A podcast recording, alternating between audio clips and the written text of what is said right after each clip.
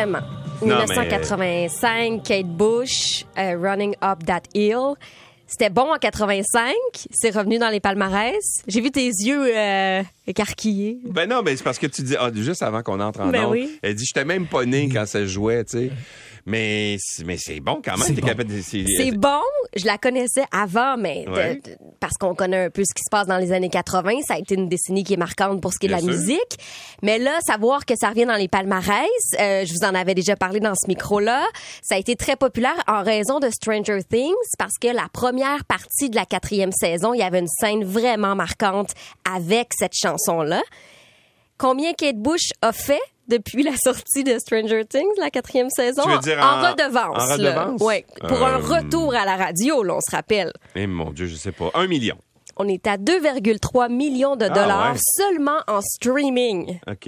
Donc Ben, ça, quand ça inclut même. pas les entrevues qu'on lui a demandé de faire, les apparitions télé, etc. Donc elle, c'est une belle surprise, je dois vous dire, pour un retour. Et ça m'a un peu interpellée parce que j'ai vu que cette fois-ci, c'était le tour de Metallica. La deuxième partie est Ouais. sortie. Mais les autres, ils n'ont jamais arrêté, par contre. Hein, de, de- Ils ont jamais arrêté, t'as raison, mais qui aurait prévu que la deuxième partie de Stranger Things qui est arrivée ce week-end Mhm. sur Netflix allait remettre dans les palmarès cette chanson?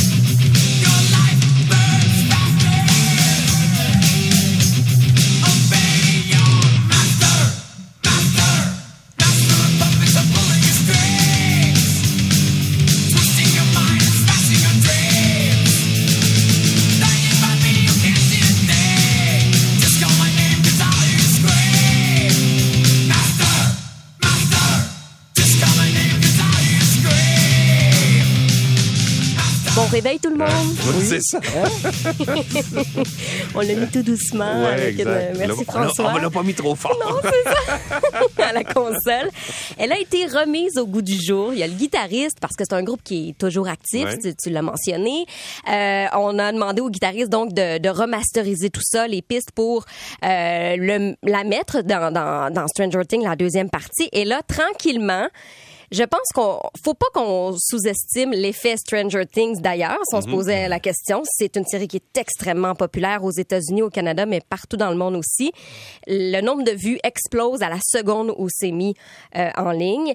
Euh, on peut pas non plus sous-estimer la force des années 80, la nostalgie des gens aussi, parce que c'est une chanson des années 80 aussi, pareil comme Kate Bush.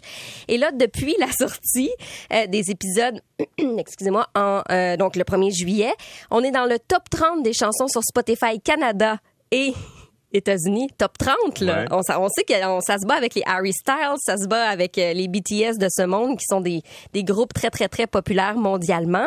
C'est la même chose pour Running Up That Hill qui est toujours dans le top 5 un peu partout. Ah, ouais. Donc, c'est c'est fascinant et j'ai eu envie d'aller voir ben, le top 10 des bandes sonores de films les plus vendues de l'histoire parce que j'ai l'impression, en regardant tout ça, bon, on parlait de Jean-Marc Vallée, où la musique est hyper importante Ben dans oui. ses films. Ça, on peut pas, on peut pas, c'est indéniable.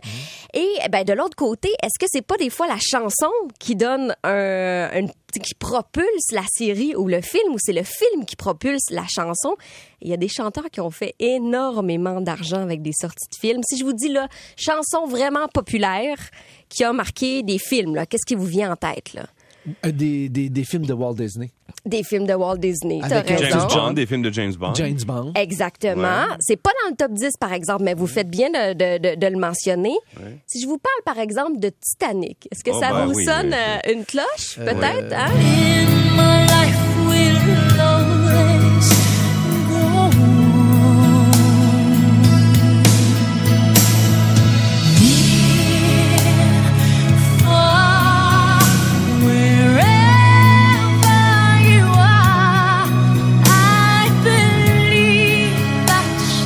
Ça, avait été un méga Ouais. succès. Et- et- Puis et- elle voulait même pas la jouer en C'est plus. ce hein. que j'allais dire. Elle voulait même pas la faire, la chanson au départ. Elle la trouvait plate. C'est René Angelil qui, qui- Ouais. qui a insisté pour qu'elle enregistre cette chanson-là et c'est l'un de ses plus grands succès. Ouais. Et les rumeurs disent qu'elle avait pris un café aussi avant de chanter, ce qu'elle fait jamais habituellement. Et le tremolo qu'on entend, c'est la première prise qu'on qu'on a faite. Ah on a dit on va la garder parce que le tremolo est extraordinaire. On l'a pas euh, réenregistré parce que parce qu'on avait fait le petit pilote qu'on appelle là, la Ouais, petite en- ouais. le petit enregistrement essai, c'était parfait. Ben, il faut dire que Céline a quand même euh, une capacité, euh, je veux dire, tu sais, c'est- c'est- elle est extraordinaire. là. C'est Ben. une technicienne de la chanson fantastique. Ouais, et dans ce top 10 là, ben j'ai envie de vous parler du numéro 1, de la chanson qui a généré le plus de revenus qui était associée à un film et c'est celle de Whitney Houston. And I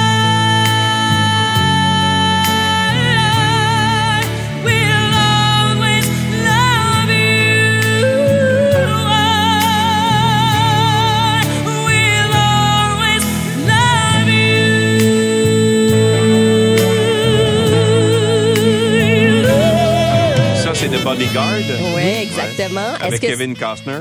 est-ce que c'est le film qui a été le plus populaire ou c'est cette chanson là Ouf. Avouez qu'on se pose la Ouais. question. Ben, la chanson, je pense que euh, on se rappelle plus de la chanson que du film. je Que pense. du C'était film. pas un grand film. Ben non, Ouais, mais ça a été ben, un c'était pas film mauvais, très, très, mais- très ouais. populaire quand même. Euh, elle a atteint cette chanson avec les images de Bodyguard. Donc, sur YouTube, le milliard de visionnements Ah ouais. euh, il y a à peu près deux ans. Et là, ça continue évidemment. C'est des chansons qu'on écoute dans nos parties, dans nos soirées d'amis. Euh. Mon Dieu, et- doit être plate tes parties. Bon, je suis démasquée. Mes parties sont plates. Euh, ben, tu comprends ce que je veux dire. On la réécoute. C'est un classique. Donc, ça, ça engendre des vues, évidemment. Et lorsqu'elle est décédée, Whitney Houston, il y a 10 ans, en 2012, ça, ça a propulsé encore la chanson. C'est revenu, là aussi, dans les, dans les palmarès. Donc, Ouais. il y a des nouvelles qui sont un peu plus malheureuses. Qui, Ouais, qui- Malheureusement, elle n'est plus là pour en profiter. Exactement. Mais qui a écrit cette chanson-là? Aucune Euh, idée. Dolly Parton? C'est Dolly? Parton. Ah oui? Un morceau de robot pour Bravo. François.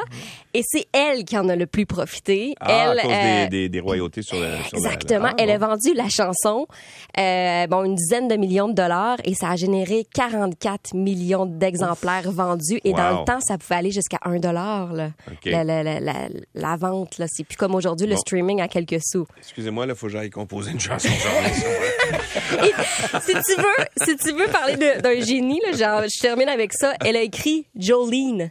Ah oui, en même temps, Ah, ben. dans la même soirée. Mon Dieu, elle Oh. était inspirée ce soir-là. Ah oui, c'est- Appelle Dolly Parton, Ouais.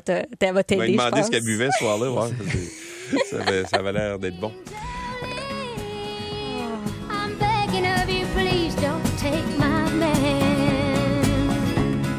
Ouais. OK. Ben, euh, Dolly, bravo.